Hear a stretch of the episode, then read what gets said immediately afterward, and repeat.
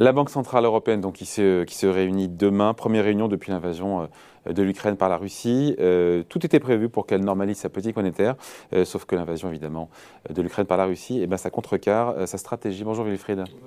Wilfried Galland, directeur stratégiste chez Montpensier. cette guerre place la BCE face à un dilemme, vraiment, parce que cette menace de stagflation, parce qu'on c'est le sujet aujourd'hui en zone euro, ça complique la tâche de la BCE. Certains disent 1 à 2 points de moins de moins de croissance cette année. Euh, une inflation qui est déjà à 5,8% en février avant toute la hausse qu'on vient de se taper sur l'énergie. Alors c'est sûr, c'est pas simple à, gérer comme ah situation. Alors à, court terme, c'est assez facile. Hein. C'est-à-dire que moi, quand j'entends euh, la réunion va être extrêmement dure pour la Banque centrale européenne, elle est extrêmement simple. Elle va rien dire. Voilà. Quand, quand, vous avez une guerre, va rien décider. voilà exactement. Quand vous avez une guerre aux portes de l'Europe, vous dites euh, globalement, je garde mes options ouvertes, je peux monter les taux comme je peux les baisser, je ferai attention à la fois à l'inflation, au niveau des prix, au soutien économique et à la stabilité financière. En gros, on dit tout et son contraire. En disant, en gros, on dit laissez-moi du temps pour analyser la situation. Il est, il est, c'est pas le moment c'est la meilleure d'ailleurs des, options. Et hein. c'est probablement la meilleure des options parce que c'est vrai que moi, quand, j'entends parler de, de, stagflation, je, me, suis souvent demandé, je me suis dit, il y, a quelque chose qui me gêne dans le, dans le terme de stagflation. Parce que le terme de stagflation, il, fait référence à une période. Stagnation, inflation. En fait, il fait référence à une période très précise de l'histoire qui sont les années 70. Et dans cette période, on avait deux choses qu'on n'a absolument pas cette année et on on va absolument pas avoir dans les, euh, dans les trimestres qui, euh, qui viennent. On a d'une part euh, un débasement du dollar, donc une baisse extraordinairement forte avec une, perte de la valeur du dollar de près de 90% par rapport, euh, par rapport à l'heure dans les années 70. On ne l'a pas du tout. Et le deuxième élément, c'est que la hausse des salaires dont tout le monde parle, c'est une baisse des salaires réels. C'est-à-dire on n'a pas du tout de hausse des salaires qui entraîne une hausse des prix. La hausse des salaires qu'on voit, elle suit la hausse des prix. Hmm. Elle n'est pas du tout. Et elle est mangée même par la hausse des prix. Elle est totalement mangée par la hausse des prix. Et donc on va avoir, moi, ce que j'appelle un scénario plutôt de grande érosion, c'est-à-dire érosion de la croissance, érosion des marges, euh, érosion du pouvoir d'achat avec des, prix qui montent. Alors c'est pas une bonne, c'est pas une très très bonne nouvelle, mais pour la BCE, ça veut dire que, en fait, le, le, le schéma qu'on connaissait et dans lequel on, avait la solution des années 70, on savait comment piloter une inflation qui, était générée effectivement par la demande. Là, on voit que l'inflation, elle est générée par des problèmes d'offres, par des problèmes de, ce monde qui se disloque.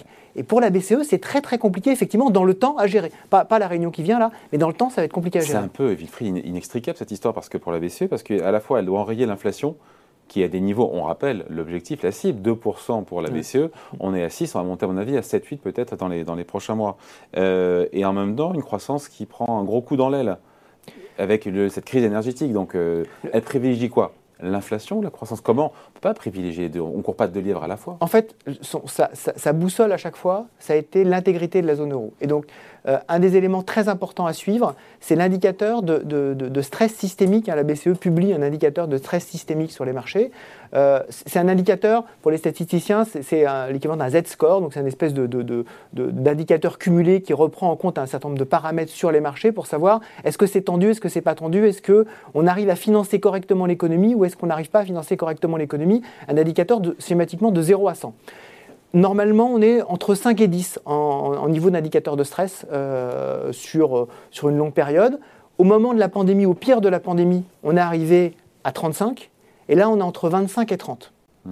Donc ça veut clairement dire qu'on a quand même des stress au niveau du, fonctionnement du marché liés au fait que vous débranchez Swift, au fait que vous avez euh, des, perturbations extraordinairement fortes, vous en parlez régulièrement sur ce plateau sur le marché des matières premières, qui sont, euh, qui sont un socle hein, de, de l'économie mondiale.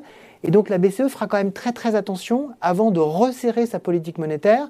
Elle a un objectif d'inflation, mais elle a surtout l'objectif de ne pas disloquer euh, plus avant un marché qui aujourd'hui se cherche. Donc à moyen terme, c'est un véritable sujet, parce qu'effectivement, elle doit euh, piloter à la fois euh, la croissance, l'inflation.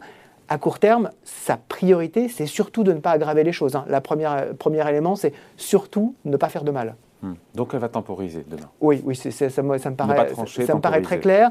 elle, va, je pense, au minimum dire, donner peut-être en termes de nouveautés des éléments de calendrier sur un découplage entre l'arrêt des achats d'actifs qui est programmé pour la fin de ce mois, hein, l'arrêt des achats d'actifs sur le marché. sur le, là, sur le programme d'urgence pandémie. d'urgence pandémie. Le programme PEP. Après, il y a l'autre programme. Euh, le programme dit APP, hein, qui, normalement devait là aussi progressivement s'éteindre. Et je pense qu'elle va. la fin de l'année.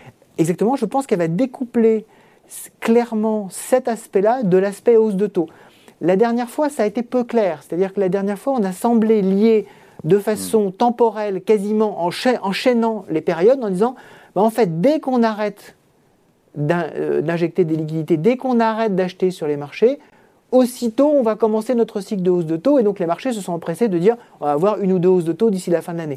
Je pense que là on va avoir un message beaucoup plus clair sur il y a deux choses. Il y a d'une part le fait qu'il faut arrêter d'acheter effectivement systématiquement euh, peut-être un programme très large sur les marchés, peut-être le cibler davantage, on va voir euh, sur, ce qu'avait à nous annoncer.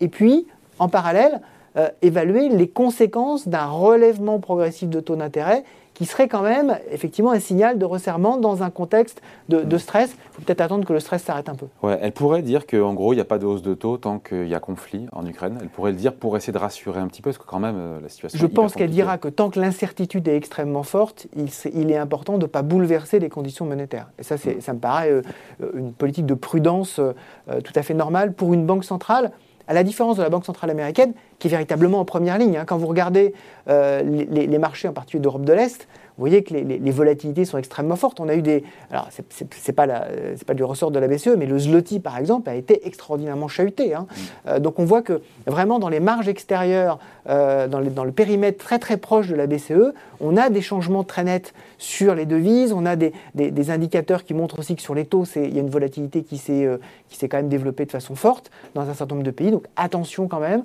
Je pense qu'elle va être nécessairement prudente. Le problème de tout ça, c'est que plus elle repousse l'échéance, plus effectivement, vous le mentionnez, bah, les anticipations d'inflation ont tendance à monter. On le voit, les anticipations à 5 ans sont plutôt maintenant légèrement au-dessus de 2%, hein, donc hmm. euh, au, sein de la, au sein de la zone euro. C'est un peu gênant pour la Banque Centrale Européenne. Mais elle aura quand même un choix à faire entre l'inflation et la croissance au bout d'un moment, au bout du bout, une fois qu'on ira plus clair dans le conflit. Hein. En fait, je pense qu'elle aura un choix à faire entre l'inflation et la fragmentation de la zone euro. Si c'est juste ralentir la croissance, si c'est un ralentissement de croissance, c'est pas une récession. Hein, hmm. Bon, Envoyer, la zone euro en récession, c'est une autre histoire. Mais euh, peser un peu sur la croissance, à la marge, c'est pas très grave. En revanche, si elle voit qu'il y a des tensions sur la fragmentation, donc des tensions sur ces fameux spreads. c'est de voir effectivement comment se finance l'Espagne, l'Espagne, l'Italie. Et on l'a vu à chaque fois qu'elle a tenté de dire attendez, ça c'est pas mon problème, moi mon problème c'est les indicateurs globaux très très vite la réalité l'a rattrapé parce que la zone euro est extraordinairement hétérogène. Même aujourd'hui en termes d'inflation, rien de comparable avec l'inflation française qui aujourd'hui est légèrement, voilà, un peu plus de 3%, et l'inflation euh, espagnole ou, euh, voilà, exactement, euh, espagnole, allemande, qui est au-dessus de 7-8%.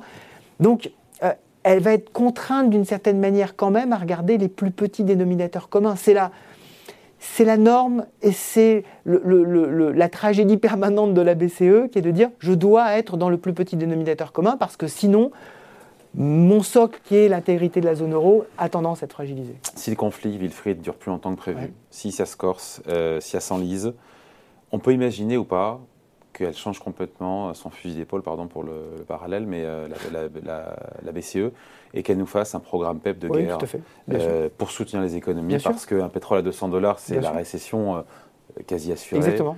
Non, mais c'est tout à fait envisageable. Quand, quand, on voit déjà que l'Union européenne envisage un autre plan de relance pour effectivement les investissements de sécurité, de résilience dans l'agriculture, la défense, etc., il est certain qu'elle aura besoin de la Banque Centrale Européenne pour l'épauler. La Banque Centrale Européenne est d'une certaine façon, techniquement, on appelle ça sous domination fiscale, c'est-à-dire que euh, ce sont les États qui décident et d'une certaine façon, la BCE s'adapte. Si, euh, face à la nécessité de renforcer la sécurité, la résilience des programmes de souveraineté de, la zone euro, on a besoin que la BCE remette en place un, programme d'achat d'actifs, programme d'achat d'actifs sécurité, on l'appellera peut-être comme ça, elle le remettra en place.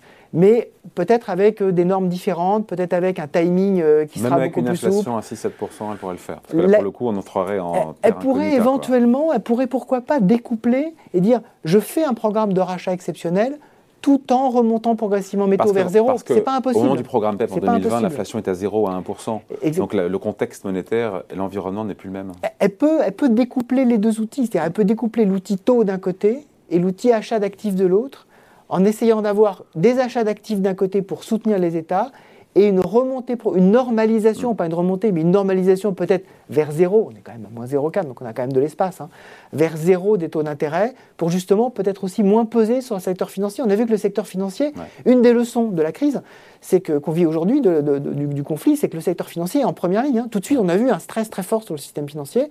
Donc là, il faut peut-être aussi alléger ce stress. Donc pourquoi pas imaginer un découplage entre la politique de taux d'un côté, la politique d'achat d'actifs de l'autre. sur le papier quand même. Ce, qui, ce, qui, paraît très dur sur le papier, mais en fait, en théorie, c'est pas impossible. Nécessité fait. C'est pas impossible. C'est pas impossible. Bon, voilà. En tout cas. Euh, c'est comme un casse-tête, même si demain décidera rien, qu'elle va temporiser, qu'elle va dire un ah, peu. Euh, plus, plus, ça va, plus le casse-tête devient compliqué dans le temps, hein, ça c'est sûr. L'année 2022, ça va être compliqué. Explication signée Wilfried Galland, directeur stratégiste chez Montpensier. Merci Wilfried. Merci Salut.